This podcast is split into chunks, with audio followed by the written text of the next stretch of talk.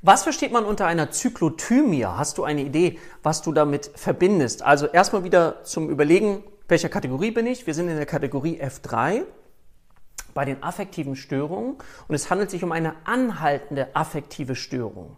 Und Zyklothymie beschreibt eine ja instabile Stimmungslage, die eben der bipolaren Störung sehr ähnelt, aber nie die Kriterien dieses Bipolaren erreicht, also manisch-depressiv, ne, von Himmelhoch jauchzt zu Tode betrübt, erreicht nie die Kriterien dafür und hält über einen Zeitraum von länger als zwei Jahren an. Du siehst, das ist sehr, sehr schwer zu diagnostizieren, weil es gibt ja auch noch die Dysthymie, ne, so diese leichte chronische depressive Episode, die aber auch nicht die Kriterien der, der depressiven Episode erfüllt und bei der Zyklothymie erfüllt sie nie die Kriterien der bipolaren Störung. Das ist schon eine sehr große Herausforderung, das eben zu diagnostizieren.